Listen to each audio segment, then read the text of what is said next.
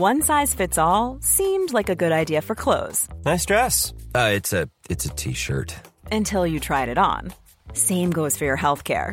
That's why United Healthcare offers a variety of flexible, budget friendly coverage for medical, vision, dental, and more. So, whether you're between jobs, coming off a parent's plan, or even missed open enrollment, you can find the plan that fits you best. Find out more about United Healthcare coverage at uh1.com. That's uh1.com.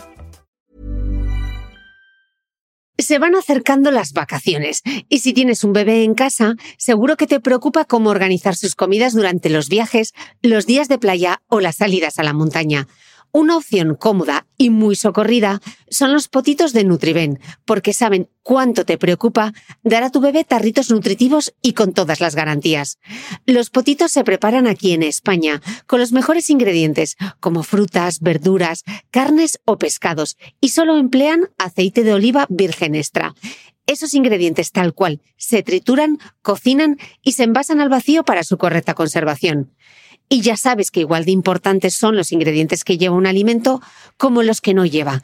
Los potitos de Nutriben son tarritos que no contienen sal, azúcares añadidos, almidón, colorantes, conservantes, gluten o aceite de palma. Recuerda que los únicos potitos son de Nutriben. Gracias a Nutriben y a su marca Potitos por apoyar los buenos contenidos en este podcast.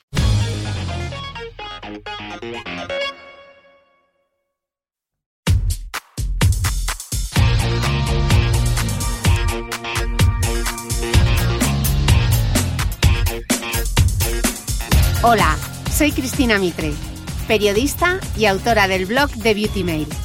Bienvenidos a mi podcast, donde todas las semanas charlaré con los mejores expertos de la cosmética, la nutrición, el fitness y el bienestar, para que te sientas bien y te veas mejor.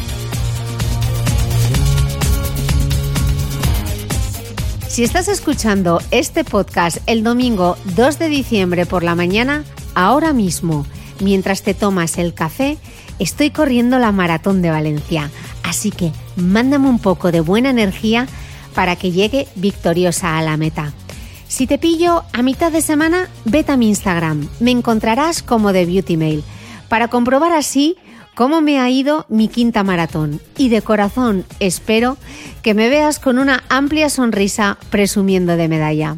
En esta nueva entrega del podcast no voy a hablaros de running, aunque lo haré.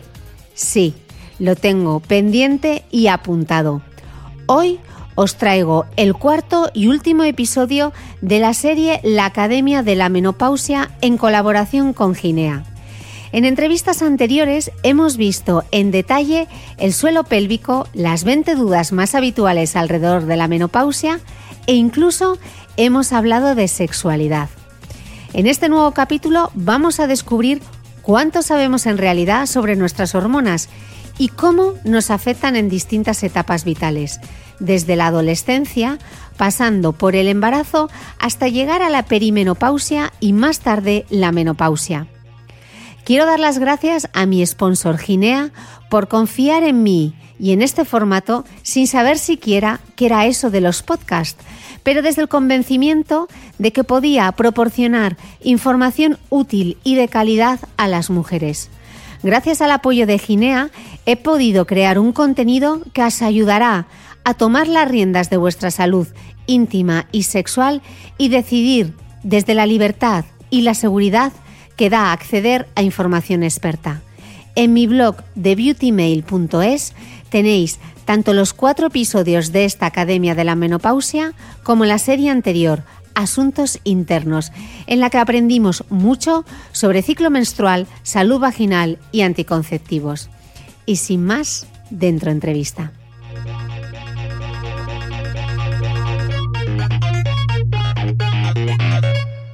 Bienvenidos a una nueva entrega del podcast. Estoy muy contenta porque me he montado aquí un set de grabación enfrente del mar. Me he venido a Siches, a la Academia de la Menopausia organizada por Ginea.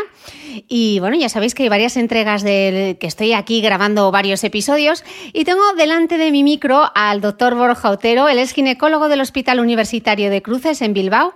Es experto en ginecología oncológica y vocal de la Junta Directiva de la Asociación Española para el Estudio de la Menopausia. No me he dejado nada, ¿no, Borja? Lo he dicho todo, lo he dicho todo de carrerilla. No, muchas gracias.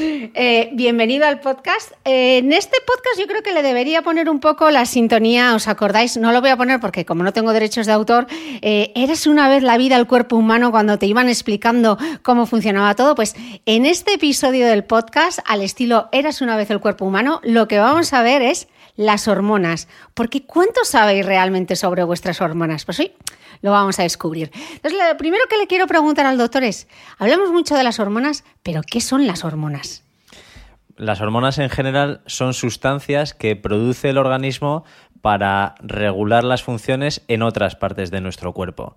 Eh, sustancias que o bien se liberan a la sangre para llegar hasta otros sitios o que ejercen su acción sobre el entorno en el que se, secretan para conseguir hacer que funcione todo nuestro organismo de, acuerdo a como debería de ser. O sea, son algo así como los mensajeros, ¿no? Como Eso es. un mensajero que va, el globo que quieres que te lleve no sé qué o el segur que le pides. Es un poco es, un mensajero que llega a un sitio y dice a, a, quién tiene que hacer cada cosa que tiene que hacer. Y en el caso de las mujeres, ¿cuáles son las hormonas que tenemos las mujeres? Fundamentalmente los estrógenos. En, los dos sexos hay estrógenos y andrógenos. Los andrógenos priman en los varones y los estrógenos son las hormonas fundamentales de las mujeres. Y a su vez, esos estrógenos están producidos por, otras hormonas que se producen en, otros niveles eh, que regulan la función de esos estrógenos, la producción. Y por último está los gestágenos, que son las hormonas propias del embarazo. Ok, y dentro de estos estrógenos, o sea, decimos estrógenos en general, pero yo creo que hay como distintos tipos de estrógenos, ¿no? Para que nos suenen los nombres. Eso es, eh, son fundamentalmente tres, son el estradiol, el estriol y la estrona. Ok, y yo he visto, por lo que he investigado, que hay unos que se producen como en la parte del cerebro, ¿no? En la hipófisis, y otros que producimos durante el ciclo. Explícame esto porque yo he estado viendo algún cuadro y es un lío que no sé si al otro lado también están liadas como yo. Bueno, realmente en el, en el, cerebro no se forman estrógenos, sino que se, lo que se forman ahí son unas hormonas que hacen que se formen los estrógenos en los ovarios. En, el cerebro hay dos partes especializadas en la función hormonal, que son el hipotálamo y la hipófisis. Entonces, el hipotálamo manda una señal a la hipófisis que es capaz de producir a su vez unas hormonas que van hasta los ovarios y ahí dicen si hay que producir estrógenos y cuándo hay que producirlos y si hay que producir gestágenos y cuándo hay que producirlos. O sea que la comunicación tiene que ser súper precisa porque como no sea precisa... Tiene que, ser muy, tiene que ser muy precisa y además no acaba ahí, sino que luego es un circuito de vuelta de tal forma que cuando los estrógenos se forman en los ovarios, el cerebro percibe que eso es así y deja de mandar señales el hipotálamo a la hipófisis y la hipófisis a los ovarios. Y, entonces en todo este tinglao que tenemos montado, eh, ¿la tiroides qué es? Pues la tiroides es una glándula que es eh, las glándulas son las partes del organismo que producen hormonas. Entonces, el tiroides es una glándula que estando muy alejado de la función sexual y estando muy alejado de los ovarios, tiene cierta relación porque la hormona que se produce en la hipófisis para producir estrógenos es muy parecida a la que se produce también en la hipófisis para formar hormonas tiroideas. Ok.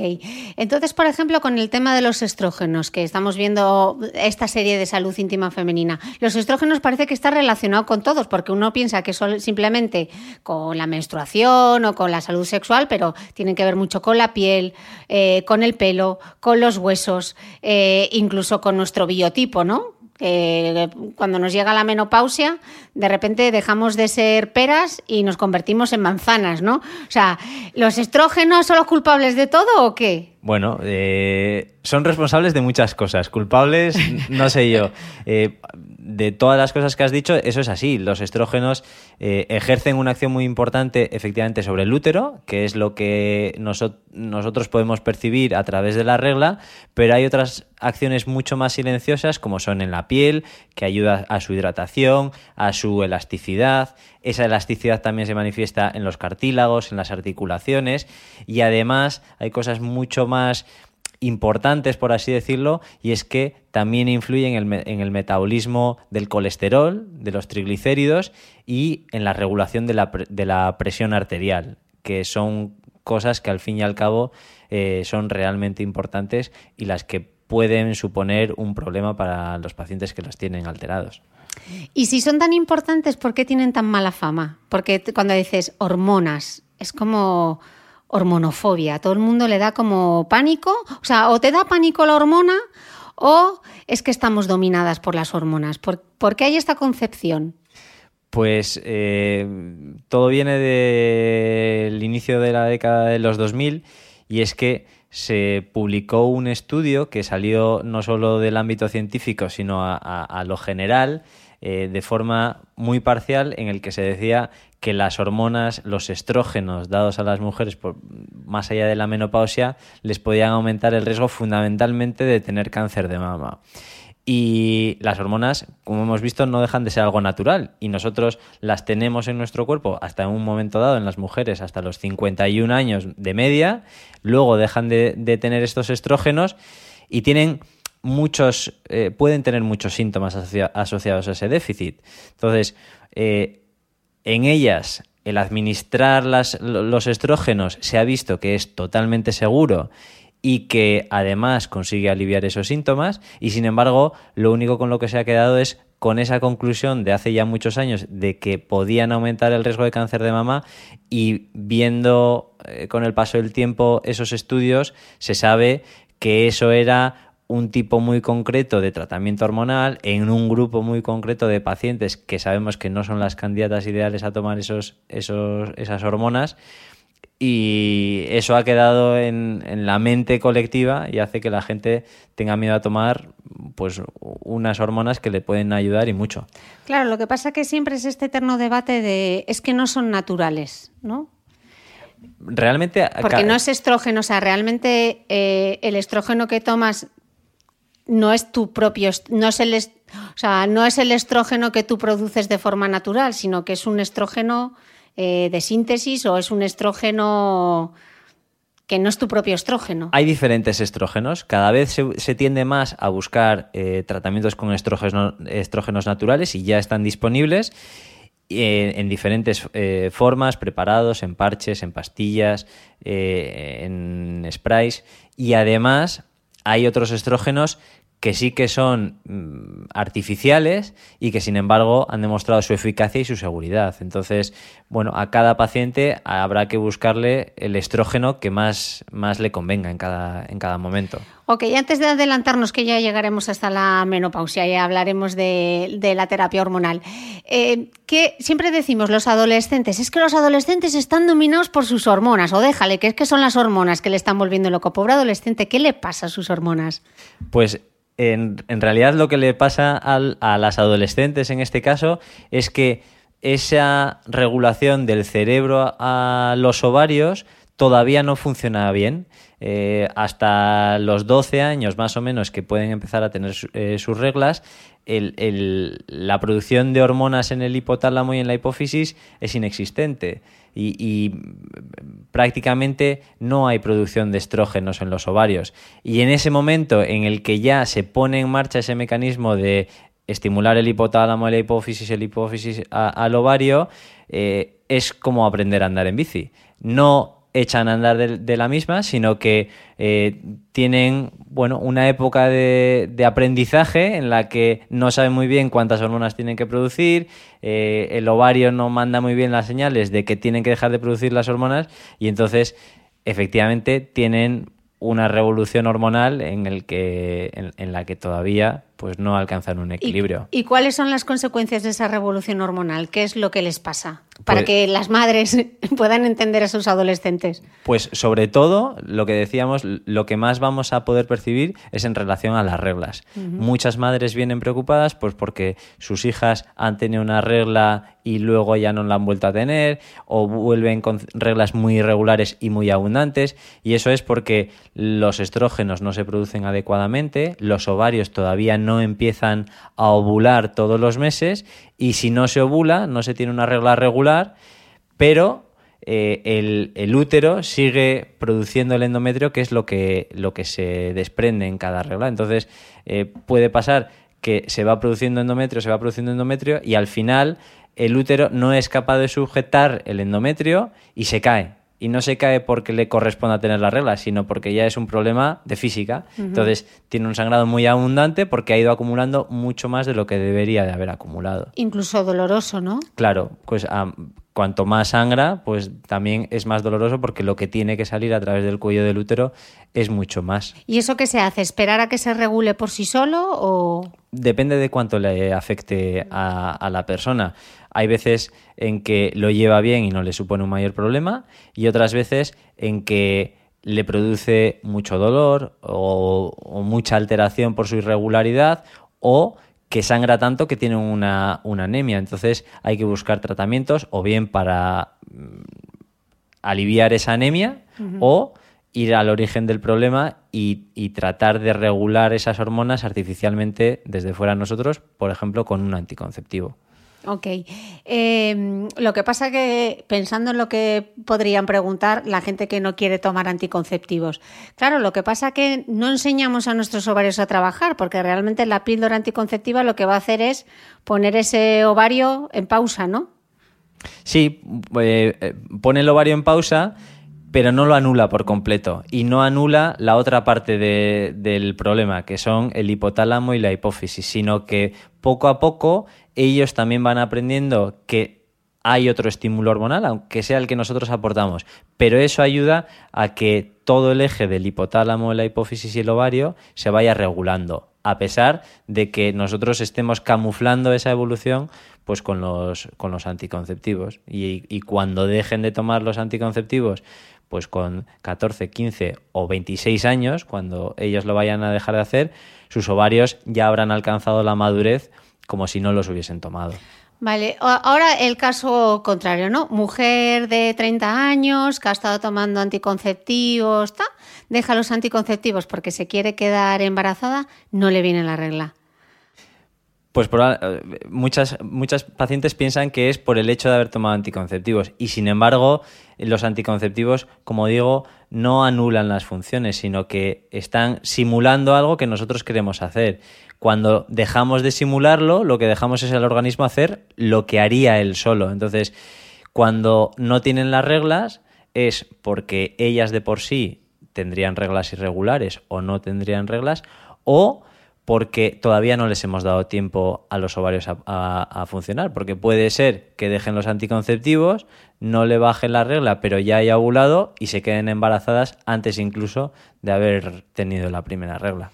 Vale, y otra cosa que yo cubrí en un podcast anterior, que estuvimos hablando sobre vitrificación de óvulos, eh, reserva ovárica, y muchas de las mujeres que escuchan este podcast se sorprendían con el tema de la reserva ovárica. Muchas mujeres eh, deciden ser madres a partir de los 35 años y claro, llega la sorpresa que te intentas quedar embarazada y no te quedas embarazada y de repente el ginecólogo te dice que tu reserva ovárica es muy baja es muy, o es muy pobre. Entonces, vamos a explicar un poco eh, realmente a qué edad la mujer o sea, físicamente, ¿eh? no estemos pensando, ya sé que en los trabajos, tal, hacen todo muchísimo más complicado, pero vamos a saber cuál es la naturaleza de nuestros ovarios y de nuestras hormonas y por qué a determinada edad nos puede costar quedarnos embarazadas.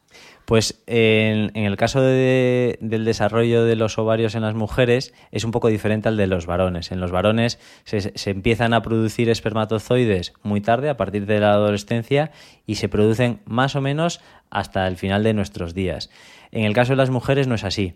Las mujeres cuando se forman los ovarios en el útero, cuando todavía eh, somos embriones, ya tienen todos los óvulos que van a tener a lo largo de su vida. Entonces, esos óvulos tienen que ir cumpliendo una serie de etapas para ser óvulos maduros, para, para ser capaces de, fecundarse y generar un, embarazo. Entonces, en, el momento del nacimiento, de todos los millones de, óvulos que tienen las recién nacidas, gran parte se echan a perder porque solo unos de ellos pasan al siguiente, eh, a la siguiente etapa de, maduración. Ahí se quedan dormidos hasta la adolescencia, momento en el que empiezan a producir las hormonas. Y ahí eh, lo ideal sería que cada mes se produjese un óvulo y el resto se quedasen esperando su, turno. Pero no es así, sino que en cada mes se empiezan a, a, madurar. Eso es, es una competición entre unos cuantos óvulos para ver cuál es el que se lleva el gato al agua. Y el que se lleva el gato al agua. imagino como una Spartan Race, que están ahí todos ahí a ver quién llega al primero. Pero no hay medalla para los, los segundos ni camiseta de regalo. El primero se lleva el premio y los otros se han quedado por el camino. Entonces, en cada en cada mes estamos desperdiciando un montón de óvulos. Con lo cual, a medida que va pasando el tiempo, quedan pocos óvulos y además no son los mejores, porque son los mejores han sido los más espabilados y los que han ganado esa carrera antes. Entonces nos pasa que cuando llegamos, sobre todo a partir de los 35 años, tienen poca reserva ovárica, es decir, pocos óvulos y además es mala reserva ovárica, porque los que quedan no son los mejores entre los que ha tenido esa mujer. ¿Y en qué porcentaje decrece la reserva ovárica a partir de los 35? O sea, ¿cuánto nos queda más o menos por tener un porcentaje? es muy variable entre, entre pacientes, pero a efectos prácticos de cara a, concebir embarazo, pues hace que los embarazos sean mucho más escasos a partir de los 35 y con más complicaciones. Y a partir de los 40, eh, el conseguir un embarazo de forma natural, pues pasa a ser algo excepcional, que es el momento en el que hoy en día muchos de los matrimonios de las parejas se plantean el empezar a tener hijos. Em, entonces estoy pensando yo, como antes hemos explicado que los anticonceptivos lo que hacían era un poco como poner los ovarios en pausa, que no haya ahí una ovulación, pues seguro que hay quien dice, anda, pues entonces si el ovario no está ahí y venga, no hay carrera, pues tengo ahí reserva, ¿no? Pero eso no es así. Eso no es así, efectivamente, porque también es como si ya tuviesen un orden de salida esos, esos, esos óvulos y por mucho que no hayan salido durante los años que se ha estado con anticonceptivos, han perdido su turno. Entonces, eso que, no se ha producido ya no se va a producir y siguen quedando pues los, los peores óvulos de, de nuestra de nuestra reserva. ¿Y no hay ninguna forma de preservar esa fertilidad, de preservar esos óvulos? Artificialmente. Eh, existe la, posibilidad de efectivamente estimular los ovarios a una edad temprana, temprana o, idealmente desde luego por debajo de los 35 años, sacarlos y hacer el proceso del que has hablado tú, la, vitrificación, para el momento en el que se vaya a plantear la maternidad, pues tener los óvulos que mayores garantías nos vayan a dar de, cara a conseguir ese embarazo.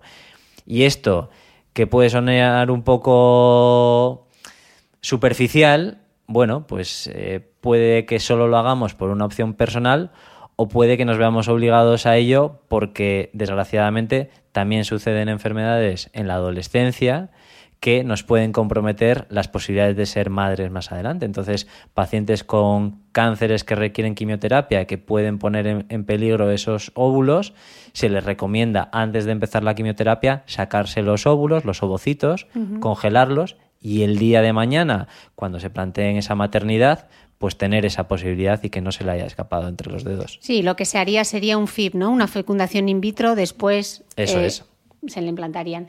Em, vale, hemos visto lo que ocurría a partir de los 30 años, cuando se quiere quedar embarazada. ¿Qué pasa con las hormonas durante el embarazo? Porque parece como el estado de la felicidad hormonal, ¿no?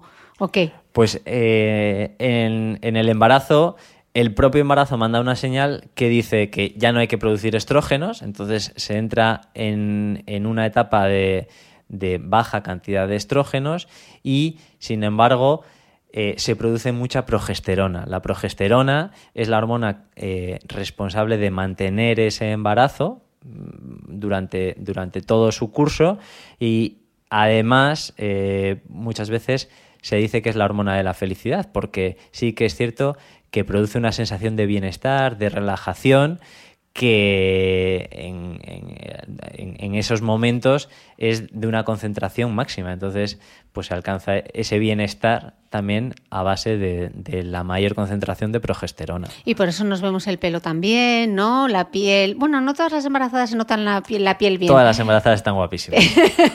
Pero el pelo se lo notan fenomenal y eso es por culpa de la progesterona. Sí, todo tiene que ver con, esa regulación hormonal del, del propio embarazo. Y luego también hay que tener en cuenta que una vez superado el embarazo, vuelve esa revolución hormonal de la que hemos hablado antes en la, en la adolescencia. Los ovarios ya saben que tienen que funcionar, pero ese funcionamiento de repente ya eh, es mucho más brusco. Cuando el embarazo termina, las cantidades de progesterona bajan mucho y los estrógenos ya empiezan a producirse eh, también muchas veces condicionada por la lactancia y la prolactina, que es otra hormona que se produce en esa etapa de la vida. Claro, pero por ejemplo yo he leído que en la lactancia eh, una de las cosas que puede ocurrir y las mujeres se sorprenden es el tema de la sequedad vaginal. Eh, que no lo asocian a que hay un, como estás dando el pecho, y una bajada del estrógeno, ¿no? Eso es. Que te pasa también en la menopausia, entonces se puede secar eh, pasa lo mismo, ¿no? Expliquémoslo un poco porque hay mujeres que, que, no se, que, no, que se sorprenden cuando les dices que la sequedad vaginal es también un síntoma de estar dando el pecho.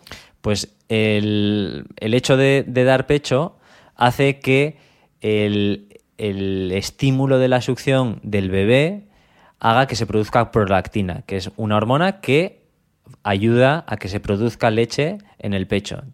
También el organismo percibe que como ya hay un bebé, y que está tomando pecho, no se tiene que volver a quedar embarazada. Entonces, los estrógenos dejan de producirse y es exactamente lo mismo que pasa en la menopausia. Y esta sequedad vaginal que aparece en la menopausia aparece igualmente en, periodos de lactancia más o menos largos. ¿Y, qué se puede recomendar para, solucionarlo?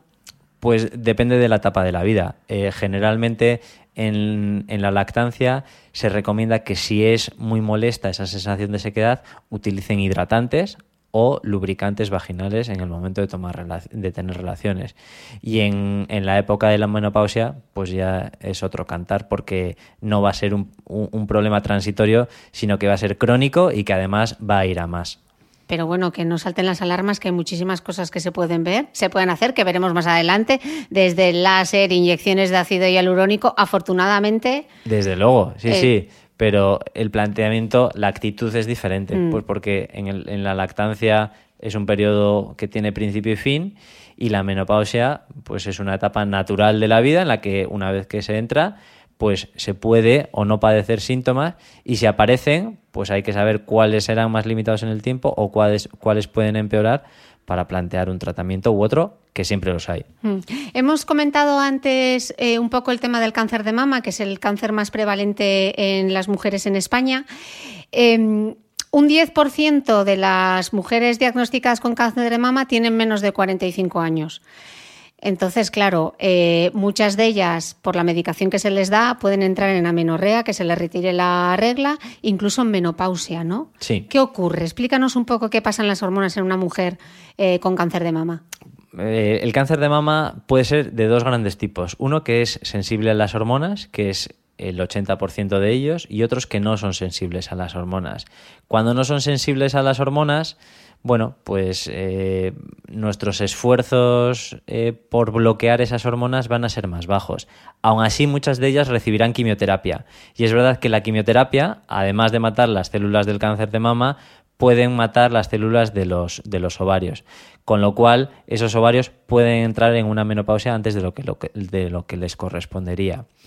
En el caso de los, de los cánceres sensibles a las hormonas, la situación es diferente, porque además de darles quimioterapia y que la quimioterapia les pueda afectar a los ovarios, nosotros vamos a intentar hacer todo lo posible por bloquear la acción de esas cantidades de hormona que puedan tener circulando. Entonces, eso es cuando se les da el tamoxifeno, ¿no? Eso es, o el tamoxifeno, bueno, en el caso de las pacientes premenopáusicas, el tamoxifeno, y en pacientes posmenopáusicas, los inhibidores de la aromatasa, que son dos fármacos que mm, por diferentes vías lo que consiguen es anular la función de las hormonas. El tamoxifeno bloquea las hormonas y los inhibidores de la aromatasa bloquean que se formen esas hormonas. El resultado final es el mismo, que es que los estrógenos no pueden hacer su función en ningún sitio, ni sobre las células cancerígenas, ni sobre el resto del organismo, que sería mm. pues algo así como una menopausia muy brusca. ¿Y qué ocurre con esas mujeres una vez que ya terminan con el tratamiento? ¿Vuelven a tener la menstruación? ¿Ya entran en menopausia?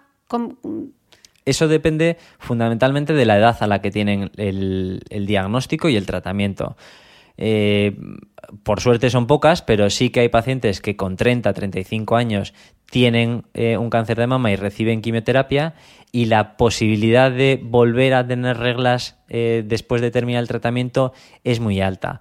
A partir de los 40, eh, cuando reciben esa quimioterapia, es muy baja y a partir de los 42, 45 años, prácticamente ninguna mujer que haya recibido ese tratamiento volverá a tener reglas después. Y estas mujeres que entonces entran en menopausia, la terapia hormonal no podrían acceder a ella, ¿no? Porque estaría contraindicada no serían las candidatas ideales porque eh, si son sensibles a las hormonas sus tumores pues lo que no debemos de intentar nosotros es darle esas hormonas eh, pero aún así hay alternativas de tratamiento para los síntomas que puedan tener fundamentalmente los sofocos a nivel general y hay, y hay, y hay alternativas de tratamiento seguras y no hormonales para esas pacientes.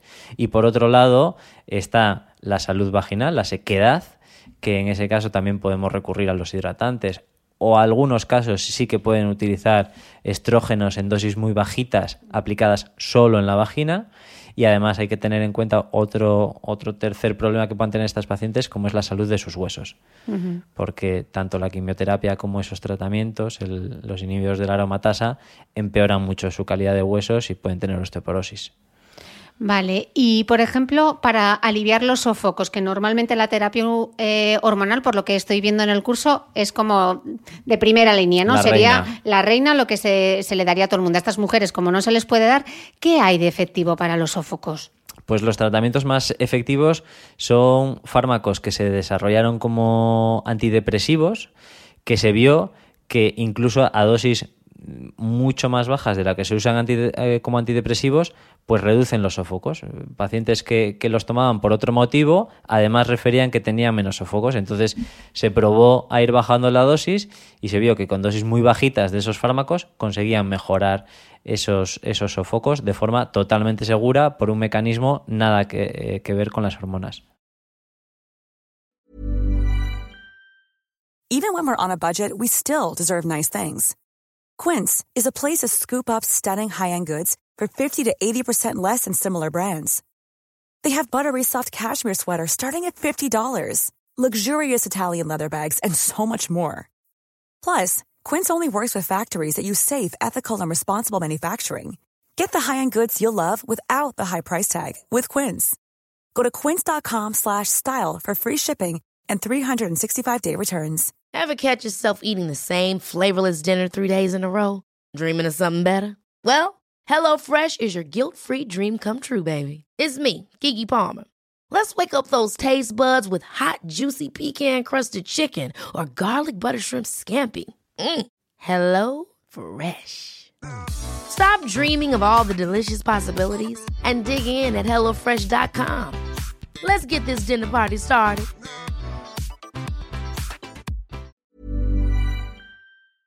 ¿Sabías que los bebés son capaces de autorregularse y comer lo que necesitan?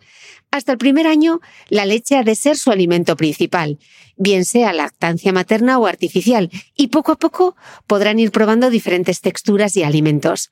Ahora, con buena temperatura, a todos nos gusta salir más de casa, y en verano pasamos mucho tiempo fuera, en la playa, la montaña o recorriendo el mundo.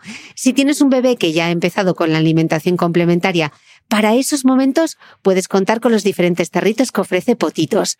Hay recetas para bebés desde 4 y 6 meses y solo llevan ingredientes como frutas, verduras, carnes o pescados que se trituran y se envasan tal cual. Los potitos de Nutriben son tarritos seguros, fáciles de conservar y transportar, ya que no necesitan refrigeración, tan solo mantenerse en un lugar fresco.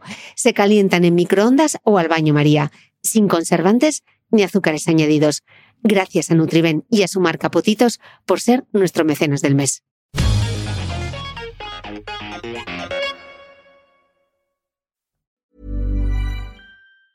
Ever catch yourself eating the same flavorless dinner three days in a row? Dreaming of something better? Well, HelloFresh is your guilt-free dream come true, baby. It's me, Kiki Palmer.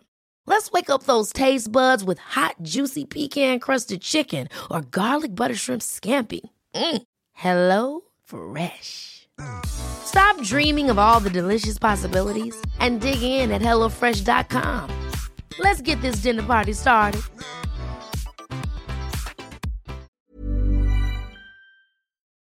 Vale, hemos visto nuestras hormonas en la adolescencia, nuestras hormonas durante el embarazo, ya llegamos a la edad madura. ¿Qué nos pasa con, bueno, pues realmente con la perimenopausia? Vamos a verlo por etapas. Con la perimenopausia, bueno, igual deberíamos definir primero qué es perimenopausia, qué es menopausia, qué es posmenopausia, para que lo tengan claro las oyentes. Pues vamos a empezar por el medio, por la menopausia. La menopausia es la última regla es la, fecha de la última regla. O sea, el día que te haya venido la última regla. Ahí llega tu menopausia.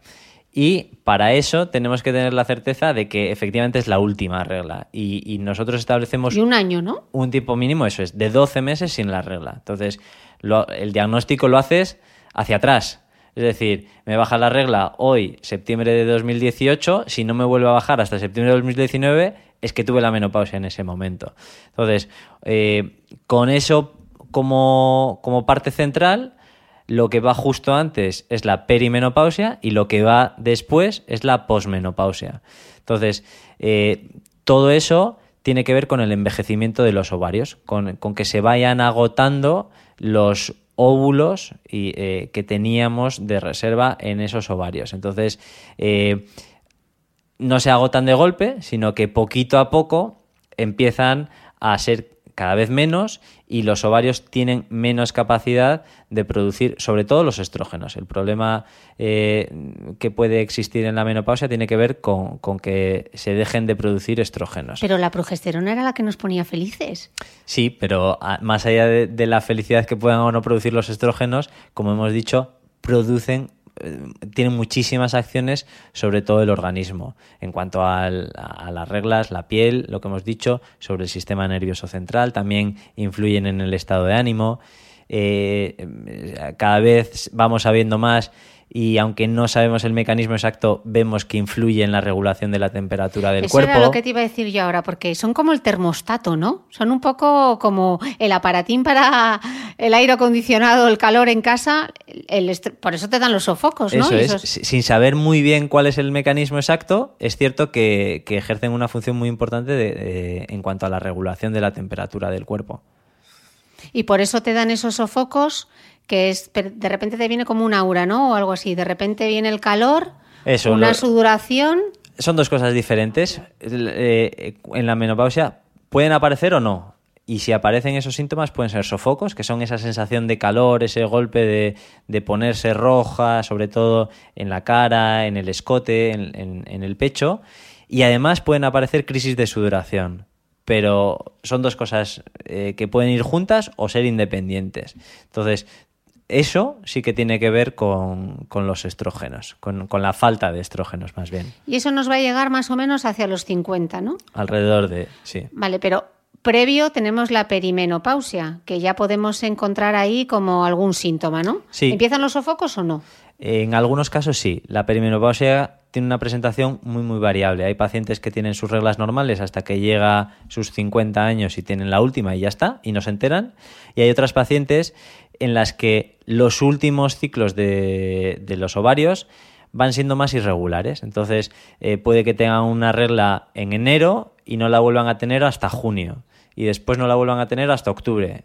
Y luego tienen tres seguidas y otra vez les faltan dos. En esos meses en los que falta la regla, eh, sucede que es que no se está ovulando, no se están produciendo los estrógenos adecuadamente y pueden empezar a aparecer, aparte de las irregularidades de la regla, los síntomas como los sofocos. ¿Y el insomnio? También tiene que ver con eso. Muchas veces es con la capacidad de conciliar el sueño y otras veces, muchas, es con el hecho de despertarse por golpes de calor. Porque los sofocos son mucho más frecuentes por la noche. Claro, y yo estoy pensando mujeres de mi edad, que yo tengo 41, que estamos todas como motos, estresadas, que duermes mal, que a veces te levantas. ¿Cómo sé yo si lo que tengo es estrés o que estoy perimenopáusica? Pues mm, pocas posibilidades hay para tener una certeza de ello. Eh, el hecho de tener unas reglas más o menos regulares es el principal eh, síntoma de que tus ovarios están funcionando y todavía sigues teniendo cuerda para rato.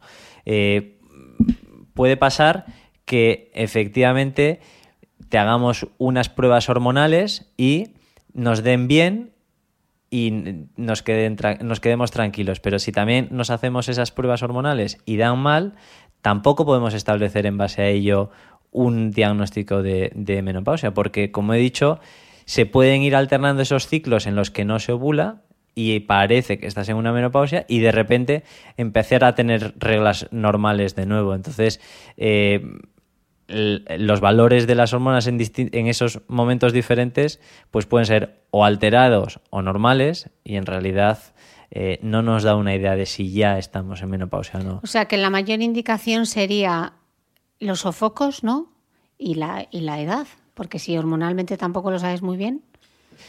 Eh, lo principal es la regla, es la falta de la regla. Eh, podemos tener 53 años y seguir teniendo reglas y, no tener ningún sofoco. Entonces, los sofocos pueden ser acompañantes o no, pueden eh, darnos una pista de que va a llegar la menopausia, pero tampoco nos dicen cuándo va a llegar. Mm. Entonces, lo único fiable al 100% es la característica de, la regularidad de la regla. Vale, y como la posmenopausia, porque yo espero vivir hasta los 80, incluso más, eh, nos va a durar casi 30 años, yo quiero llegar a tope de power a la menopausia. Entonces, ¿qué puede hacer una mujer para llegar en plena forma a la menopausia? Pues eh, sobre todo tener unos hábitos de vida saludables. Y esos hábitos de vida saludables hay que empezar a trabajarlos desde muy jóvenes. Eh, cuando pensamos en llegar a los 80 súper enérgicos haciendo mil cosas, eh, muchas veces hay que pensar en nuestros huesos, en que vayan a ser capaces de aguantarnos el ritmo que nuestro cerebro nos dice que quiere seguir. Y para eso, para conseguir unos huesos sanos, es fundamental empezar a trabajarlos desde la adolescencia. Entonces, eh, tener una buena dieta equilibrada, una buena cantidad de calcio en nuestra dieta, con los lácteos fundamentalmente, y sobre, sobre todo... Bueno, y las verduras de hoja verde, ¿no? Que también, tienen mucho. También, sí, sí. El brócoli, la espinaca... todos los de hoja verde, sí. y, y además de la dieta, eh, recomendar el ejercicio físico porque nos ayudará a tener huesos más fuertes y más sanos. Además, el ejercicio físico nos ayudará a tener mejores músculos, prevenir caídas, nos ayudará a tener una presión arterial más baja, nos ayudará a tener un corazón más sano y, hay que tener en cuenta que la causa más frecuente de mortalidad en las mujeres eh, a partir de los, de los 60 años son los problemas del corazón. Entonces, para eso, como digo, el ejercicio, evitar el tabaco, el alcohol, todos esos, esos estigmas que nosotros sabemos que existen y que muchas veces mm. preferimos no ver. La verdad es que es curioso porque luego tiras de estadística y te das cuenta que la mujer española no se muere de cáncer. Eh, la primera causa de mortalidad es la enfermedad cardiovascular y la enfermedad cardiovascular hay factores de riesgo que con cambios en el estilo de vida son fácilmente se puede evitar fácilmente. El perímetro, no, el controlar nuestro perímetro abdominal. Evitar la obesidad, evitar la obesidad, el sedentarismo. O sea, que son pequeñas cositas que podemos cambiar nosotros y que está en nuestra mano y que no depende tanto de nuestra propia genética, ¿no? Como en el caso del cáncer, como puede ser factor de riesgo, por ejemplo, en el cáncer. Sí, efectivamente. Y además, eh, siendo la principal causa de, mortalidad, las enfermedades cardiovasculares, hay que tener en cuenta que hasta los 50, los 60 años, eso es mucho más importante en los varones y a partir de esa edad, en la menopausia, en la que ya dejan de producir esos efectos beneficiosos de los que hablábamos antes sobre el corazón, los estrógenos, las enfermedades cardiovasculares empiezan a despuntar rapidísimamente entre las mujeres. Y por eso hay que hacer mucho énfasis en esos hábitos de vida saludables también en mujeres que acuden a nuestras consultas por otros motivos, pero en las que tenemos que, que no solo pensar en el cáncer de mama y en el cáncer del cuello del útero, sino en que no se nos vayan a, morir o, a enfermar por problemas relacionados con el corazón. De hecho, además, viendo algunas estadísticas, por ejemplo, las enfermas de cáncer de mama que superan la enfermedad no mueren de cáncer de mama, sino que mueren de enfermedad cardiovascular porque uno de los efectos secundarios de las quimioterapias es que te cambia la composición corporal, ¿no? Lo que decíamos antes, que pasamos de ser, bueno, de la quimioterapia y de la, de la menopausia, ¿no? De la menopausia, que pasamos, vamos a explicar un poco esto de cómo eh, la pérdida, aunque no sé si está del todo relacionado que la pérdida de estrógenos nos cambia la composición corporal o hay alguna otra razón. Eh, hay varias razones. Eh, los estrógenos, como he dicho antes, influyen en cuanto a la presión arterial, en el corazón y en, el, en, la regulación de las grasas del cuerpo. No en la grasa que nosotros nos vemos delante del espejo, sino en las grasas. La chunga, la visceral, la en que las está que no vemos, sobre todo en la que se nos deposita en las arterias, en el colesterol. Entonces, el, el estrógeno es capaz de regular muy bien esos niveles de colesterol y de triglicéridos.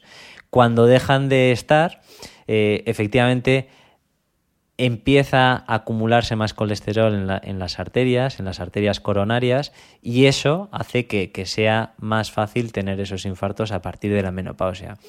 Eh, en cuanto a la composición de la grasa del resto del cuerpo, sí que es verdad que cambia un poco el patrón de distribución de la grasa. No es que se engorde en la menopausia, sino que se empieza a acumular la grasa donde antes no se acumulaba, sobre todo en la barriguita, que todas las pacientes te dicen, me ha salido una barriga tremenda. Y, esa barriga, más, más allá de una cuestión estética, es que es peligrosa, porque esa grasa es tóxica, ¿no? La grasa visceral. Eh, más allá de que sea tóxico, el perímetro abdominal es un índice eh, de riesgo de, enfermedad cardiovascular, porque cuanto más acumulemos grasa ahí, significa que más la estamos acumulando también en otros sitios. Y esos otros sitios, los peligrosos realmente, son las arterias, como decíamos antes. Mm. Una cosa que no hemos tocado y me parece importante es lo que nosotras, las, las, mujeres que me han escrito, lo llamamos la menopausia precoz, que vosotros no la llamáis así, sino que es fallo ovárico prematuro, ¿no? Sí. Eh, y hay muchas mujeres que se sorprenden que les llega la menopausia, no les llega con los 50, sino que les puede llegar incluso con los 30 y muchas veces no hay síntomas eh, que tienes un fallo ovárico prematuro. vamos a, a ver un poco por qué ocurre. Pues eh, efectivamente el fallo ovárico prematuro o la menopausia precoz es el, agotamiento de la reserva de los ovarios por debajo de los 40 años. Entonces, eh, sin tener muy claro cuál es la causa de la mayor parte, sí que se han detectado algunos genes que, que, son mucho más frecuentes entre esas pacientes. Entonces, sí que hay, hay, gente que tiene esa predisposición a la, a la, menopausia precoz y, sin embargo, nosotros no vamos a ser capaces de evitarlo, no vamos a conseguir que sus ovarios sigan funcionando. Sí que es verdad que, como hemos dicho antes, los ovarios dejan de funcionar, se dejan de producir estrógenos y empiezan a, subir las enfermedades coronarias del corazón, sobre todo. Entonces, en esas pacientes, ese problema empieza mucho antes y la mortalidad por problemas cardíacos en esas pacientes es mucho mayor que en gente que tiene la menopausia a una edad eh, más normal, en torno a los 50 años. Y eso hace que las pacientes con un fallo ovárico prematuro sean muy especiales y haya que hacer mucho énfasis en su detección y en explicarles que aunque sea algo natural, es algo que tenemos que trabajar para asegurarles la salud a largo plazo. La salud cardiovascular y también la, y también la osteoporosis, por ejemplo, ¿no? Desde luego, también la osteoporosis. Porque pierden el factor protector de los estrógenos, tampoco hay progesterona, con lo cual, ¿y qué pasa con, con las mujeres, por ejemplo, que hayan tenido una histerectomía, que les hayan retirado el útero pero mantienen los ovarios? ¿Tendrán la menopausia? Cuando les toque. No, las pacientes, a las, eh, el, el útero en realidad solo tiene una función y es albergar el embarazo. Eh, nosotros podemos quitar el útero y no pasa nada, más allá de que no se pueda quedar embarazada esa mujer, pero la acción hormonal se ejerce puramente desde los ovarios. Entonces, mientras los ovarios sigan dentro, la paciente no tendrá reglas, porque esa regla sí que se produce dentro del útero, pero se produce por la acción de los ovarios que seguirán haciendo su acción en cualquier otra parte del cuerpo. Como hemos dicho, se hace en el corazón, en, las, en, la piel, en los cartílagos. Entonces, ahí seguirá haciendo su efecto el estrógeno. siguen ahí, ¿Y, y, y, los, ¿Y la progesterona? ¿Tienes o tienes menos? Eh, la sigues teniendo igual. Lo que pasa es que eh, la progesterona, que tiene que ver con, con la ovulación y con la con el, el desencadenamiento de la regla, pues no ejerce esa acción, pero sin embargo sí que sigue teniendo eh, concentración de progesterona igual que cualquier otra mujer. Y, por ejemplo, a ver, ya, que estoy haciendo yo la entrevista, voy a preguntar mi caso personal, si solo me queda un ovario, pero me queda el útero, ¿me va a llegar antes la menopausia? No necesariamente. Eh, el, hecho de quitar los dos ovarios está claro que nos induce nos lleva a la menopausia porque no hay quien produzca los estrógenos, pero cuando se quita solo uno, muchas veces se alcanza la edad de la menopausia normal. El que queda es capaz de, de funcionar más o optimizar sus esfuerzos. No, eh, sé cuál es, eh, cómo explicar el mecanismo exacto, pero no necesariamente implica que si nos quitamos un ovario vayamos a tener la menopausia cinco años antes que si, nos quita, si no nos quitamos ninguno. Mm. Lo que sí es cierto es que si, te, si tienes la primera regla antes, a una edad temprana, la menopausia te llega más tarde, ¿no? ¿O no? Eso he leído yo. Si, mm, si la ¿No? Mm, no necesariamente. Es un falso mito. Sí, es un falso mito. En cuanto a la menopausia, eh, formas de, intentar saber más o menos cuándo nos va a llegar, eh, la más fácil es preguntar a nuestra madre, porque sí que existe cierta tendencia eh, a tenerla alrededor de la edad en la que la tuvo nuestra madre. Y de hecho eso tiene sentido con que haya pacientes con fallo ovárico prematuro que tienen un componente genético. Es que si mi madre se quedó sin reglas por debajo de 38 años, ojo, Mm. que es que probablemente tú tengas ese mismo riesgo, si te planteas una maternidad te lo tendrás que plantear eh, por adelantado y, luego prevenir las, mm. consecuencias. Y para esas mujeres con fallo ovárico prematuro, eh, terapia hormonal sí o sí. Sí, Sí o sin, sí. Sin duda. Sí o sí. No dudamos eh, nada. No, para nada. Porque, eh, como has dicho tú, eh, van a tener más osteoporosis, que la osteoporosis es una enfermedad muy silenciosa, porque hasta que no tenemos una fractura no nos enteramos muchas veces de que la hemos tenido, pero sin embargo, cuando ya llega esa fractura, implica mayor riesgo de mortalidad. Pero... Sí, porque disteis un, disteis un dato brutal. las mujeres que tienen una fractura de la cadera tienen mucha más mortalidad pues, aumentaba el porcentaje de mortalidad. durante el primer año fallecen el 50%. Una pasada.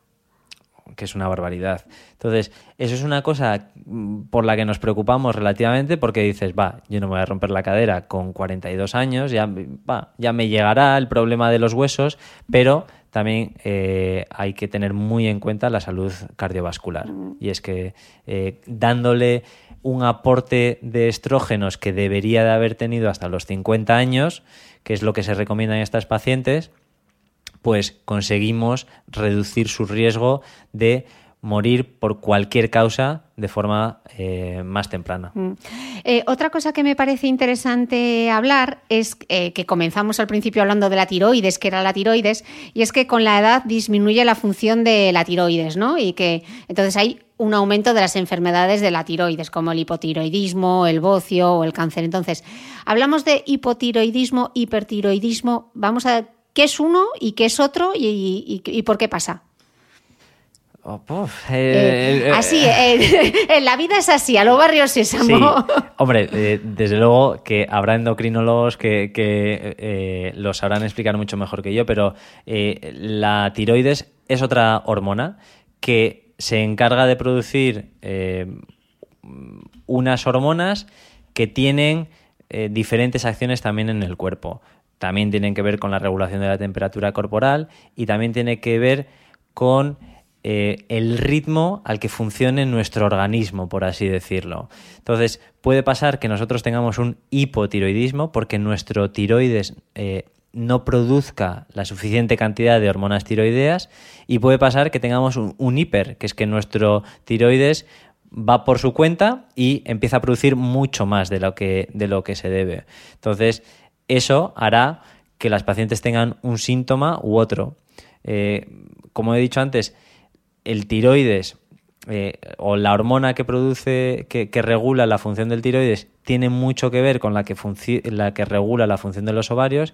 Y entonces, problemas en los tiroides muchas veces nos llevan a problemas en los ovarios, porque eh, la hipófisis no es capaz de detectar muy bien si lo que hay es hormona que produce eh, hormonas tiroideas u hormona que produce estrógenos en los ovarios. Claro, eso era lo que te iba a preguntar ahora, porque hay muchos síntomas del tiroides, de la enfermedad de tiroides, que son muy parecidos a, los de la menopausia, ¿no? Por ejemplo, la falta de memoria, el pensamiento más lento, la somnolencia, el cansancio, la sudoración. Entonces, ¿cómo sabe una mujer si realmente estos son síntomas de la menopausia o estamos ante un problema de la tiroides? Pues así como antes te decía que la determinación de las hormonas eh, relacionadas con los ovarios no nos servía para llegar a un diagnóstico, en el caso del tiroides sí.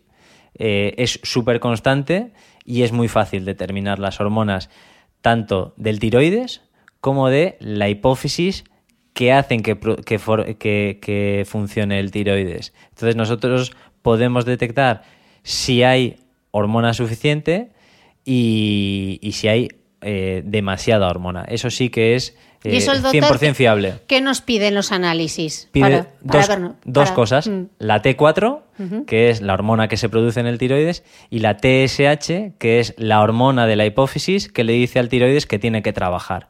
Porque puede suceder que haya un problema y es que se produzca mucha hormona en la hipófisis y de esa forma el tiroides funciona mucho, o que el tiroides funciona mucho de forma independiente y entonces lo que hace la hipófisis es no mandarle más señales. Hay muy poquita hormona de la hipófisis y sin embargo mucha del tiroides porque ha empezado a funcionar ah, por sí solo. Vale. ¿Y eso cómo se soluciona? ¿Con medicación? el hipotiroidismo sí, siempre eh, complementando la hormona que falta, que se puede, se puede administrar en dosis muy muy variables y muy muy personalizables y los problemas de hipertiroidismo depende de su origen. Eh, algunos se tratan con hormonas mm, antitiroideas que, bloquean la, hormona tiroidea que está funcionando, que está circulando en nuestros, por nuestro cuerpo, y otros eh, tienen que ver con que el tiroides siga haciendo una función por sí mismo y lo que tenemos que hacer es eh, matar al tiroides, por así decirlo, bloquear el tiroides, o, quitar el tiroides o darle a la paciente una sustancia radiactiva que se acumule en el tiroides hasta suprimir su función. ¿Y ahora por qué hay tanto problema de tiroides? ¿O se habla más, o se diagnostica más, o...? Mm, yo creo que eh, todos nosotros estamos mucho más concienciados y, de hecho, la Sociedad Española de Ginecología y Obstetricia recomienda que a todas las embarazadas, independientemente de sus antecedentes, independientemente de su edad, en el primer análisis del, embarazo se le determine unas hormonas tiroideas, porque se ha visto que efectivamente eh, muchos casos estaban pasando desapercibidos y que pueden tener influencia pues sobre la propia paciente y, y, en el embarazo también. ¿Y en eso tiene algo que ver los famosos disruptores hormonales? De los que tanto se habla ahora. Seguro. Eh, es cierto que eh, a través de la dieta, de lo que tomamos o lo que dejamos de tomar, eh, cada vez sabemos que tomamos más sustancias que nos ejercen una acción nociva sobre muchos, muchos órganos y el tiroides es una de ellas también. Ok. Em, estamos diciendo que la posmenopausia nos va a durar unos 30 años más o menos desde que nos llegue la menopausia. Eh, ¿qué nos va a pasar en esos 30 años? Porque si ya no tenemos estrógenos, ya no tenemos progesterona, tal, ¿cómo nos vamos a encontrar? Fenomenal. Pues fenomenal, sí. Eh, la menopausia se ha estigmatizado y, no debe de ser así. Es, una etapa natural de, nuestra vida, igual que es la adolescencia y la juventud. Y, la menopausia eh, simplemente eh, viene determinada por la falta de reglas. Bueno, pues eh, sí que es verdad que habrá unos cambios, pero lo primero que tenemos que hacer como sociedad es naturalizarlo. Que es que no decir, va, esa, e, señora ya está en menopausia, mírala cómo está amargada, seca. No, no es así, sino que es una etapa normal de, la de, de las pacientes y primero lo tenemos que aceptar todos y además de esa forma ayudarlo a que las pacientes lo acepten y lo, y lo lleven con naturalidad, porque como he dicho, eso es, hay, hay, problemas que aparecerán y desaparecerán solos, por ejemplo los sofocos, muy pocas veces persisten de por ¿Cuánto van a durar los sofocos? Pues eh, generalmente no más allá de siete años. Que hay, así, así dicho, así dicho, cualquiera que esté teniendo sofocos ahora se muere, pero eh, generalmente antes de los dos primeros años desaparecen o descienden los sofocos y es muy, muy, muy raro que persistan por mm. encima de esos siete años. Entonces, eh, bueno, los sofocos, por el hecho de tenerlos, no son un problema. Eh, sí que es verdad que hay pacientes a las que les afectan mucho en su día a día, en su calidad de vida, porque les molesten o porque por su trabajo no se puedan permitir tener un sofoco, un enrojecimiento en medio de una reunión o presentando un telediario con las cámaras delante. Y hay otras pacientes que los llevan con total naturalidad y no les, no les producen ningún problema. Entonces, no pasa nada. Tienes un sofoco, estás en menopausia y ya está. Es, es, un, proceso más, no, no es ningún problema. Claro, lo que pasa es que yo creo que también tenemos que cambiar el lenguaje, ¿no? Porque cuando a una eh, niña le llega la primera regla, ya se ha hecho mujer. Entonces, claro, cuando se te quita la regla, ya dejas de, ya ser, dejas mujer. de ser mujer. No, ¿Qué eres entonces? Para nada. No, y, además, eh, hoy en día, por mucho que hemos hablado de los disruptores hormonales que causan muchos problemas en, diferentes, diferentes sitios, eh, por suerte, también como sociedad estamos evolucionando, cada vez vivimos más y cada vez se llega mejor a esa edad. Entonces hay que animar a las mujeres que disfruten también de esa etapa de su vida, a que inicien hábitos de vida saludable que si no los habían eh, empezado antes, empiecen a, hacerlo y a disfrutar de, otras muchas cosas que no tienen nada que ver con tener o no tener la regla. Mm. Y sobre todo tener la información para tomar las decisiones bien fundamentadas acerca de nuestra salud, ¿no? Estáis preparando ahora en la Asociación Española para el Estudio de la Menopausia unas, unas nuevas guías y me estabas comentando además antes que respondéis a las propias preguntas de las mujeres y se publican todas las preguntas con las respuestas etcétera. Entonces, que busquéis información y que no duden en consultar, ¿no? No, desde luego, la menopausia, como digo, es un proceso natural y que, y que hay que aceptar. Hay pacientes a las que no les generará ningún síntoma, y hay pacientes a las que sí les generarán síntomas y que puedan ser un problema para ellos. Pues casi todos, casi todos esos problemas tienen solución y casi todos tienen muchas soluciones. Entonces, para cada paciente, en cada situación, habrá que buscar el tratamiento que más eh, se, le, se le adecue a, sus circunstancias. Pues doctor, muchísimas gracias. Ha pasado una hora que decías tú, pero vamos a estar una hora. Pues sí, llevamos más de 55 minutos. Pues sí, sí. Así que muchísimas gracias por prestarte a este Aquí te pillo, aquí te mato. Espero que hayáis disfrutado de esta entrevista y nos quedan muchas más, así que seguid atentos. Nos vemos el próximo domingo. Gracias. Muchas gracias. Si no quieres perderte ningún capítulo del podcast de Cristina Mitre, no olvides suscribirte a mi blog de beautymail.es y a cualquiera de las aplicaciones en las que puedes escuchar mi podcast, como Spreaker, Apple Podcast, Spotify o iVoox. Solo tienes que buscar el podcast de Cristina Mitre y darle a suscribir. Y un último favor, si entras en iTunes y me dejas un comentario y me regalas también unas estrellas, ayudas a que este podcast tenga cada vez más visibilidad y pueda seguir creciendo. Gracias de nuevo y te espero el próximo domingo con una nueva entrega del podcast de Cristina Mitre.